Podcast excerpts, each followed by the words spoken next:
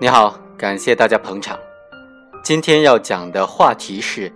怎么样区分疏忽大意的过失和意外事件。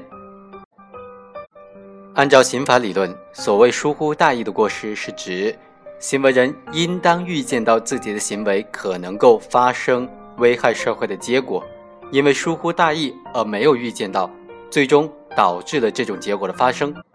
行为人的这种主观心态。就可以认定为是疏忽大意的过失了，而所谓的意外事件是指行为虽然在客观上造成了损害的结果，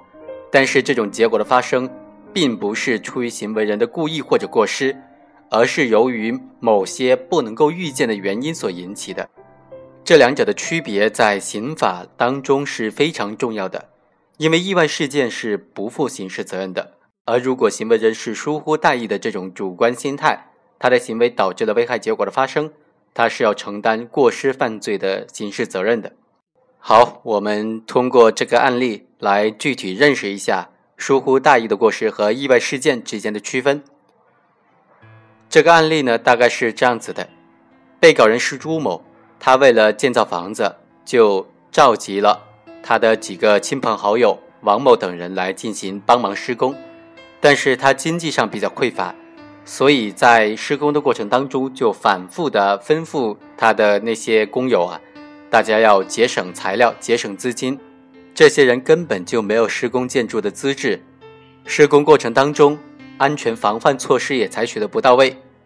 结果在一次施工当中，被告人朱某呢，他将两桶装满水泥的这个小车子推到二楼的房顶之后。这个房子就塌了，导致在一楼施工的这些工友死的死，伤的伤。经过鉴定，专家认为这房子建筑的标准很低，泥浆的强度几乎为零，主要的承重结构在连接和整体性上都很差，它的这种建筑结构设计规范达不到有关的要求。检察院就以朱某犯过失致人死亡罪向法院提起的公诉。辩护人就提出，朱某主观上没有过失，也无法预见到死伤结果的发生，因此这个事情本质上是意外事件，任何人都不应当为此承担刑事责任，因此被告人朱某无罪。最后，法院还是认为，朱某应当预见到自己的行为可能够造成他人死亡结果的发生，而没有预见导致两人死亡、两人轻微伤的这种结果。他的行为无疑已经构成了过失致人死亡罪。在本案当中，争议的焦点就在于，这个事情究竟是意外事件还是疏忽大意的过失呢？意外事件和疏忽大意的过失之间是有相似之处的，表现在行为人事实上都没有预见到自己的行为所发生的危害结果，而客观上又都发生了危害结果。但是在意外事件当中，行为人是不应当预见、不能够预见到危害结果的发生，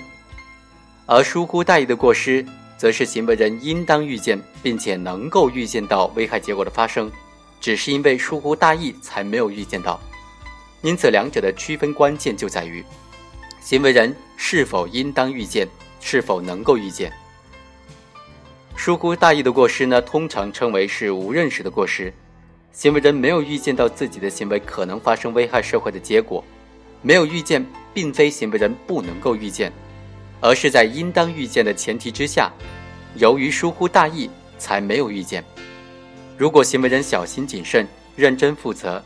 那么就会预见到危害结果的发生。因此，有注意能力没有尽到注意义务是疏忽大意过失的行为人承担刑事责任的根据。在司法实践当中。判断疏忽大意的过失，并不是判断行为人是否疏忽大意，而应当判断行为人是否应当预见，是否能够预见。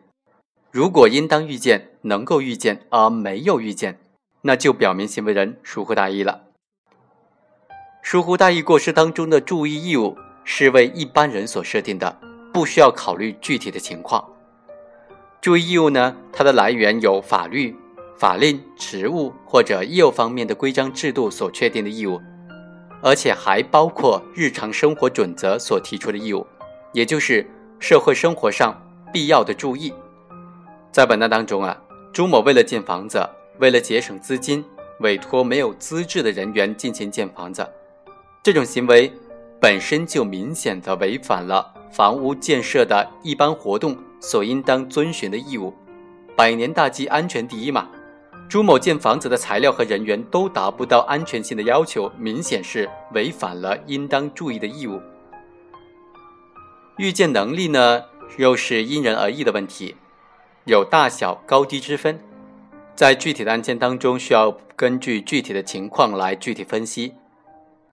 第一，判断的基础呢，应当是行为人的智力水平、行为本身的危险性。和行为时的客观环境三者结合起来综合分析。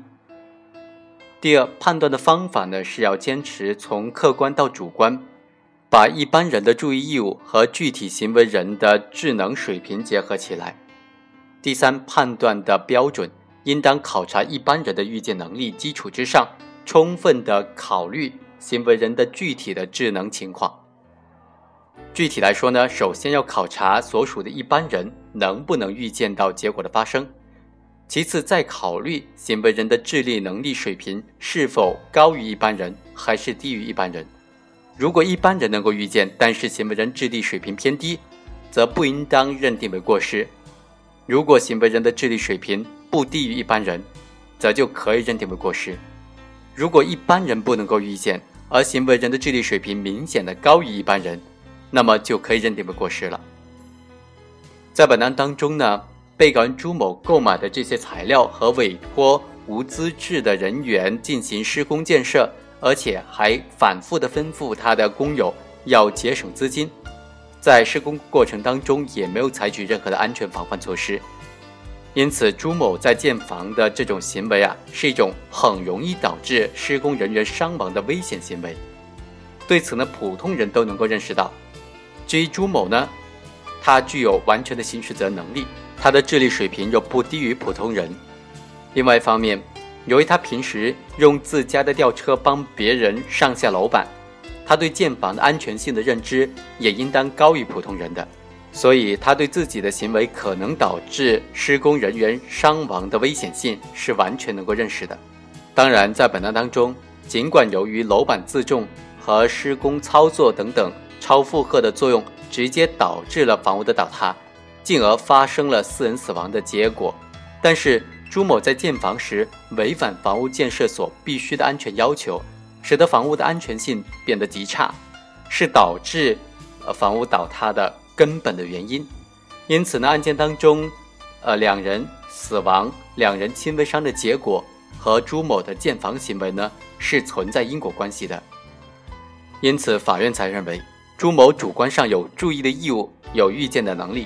客观上，伤亡后果和他的建房行为又有因果关系，所以呢，朱某无疑构成了过失致人死亡罪。以上就是本期的全部内容，下期再会。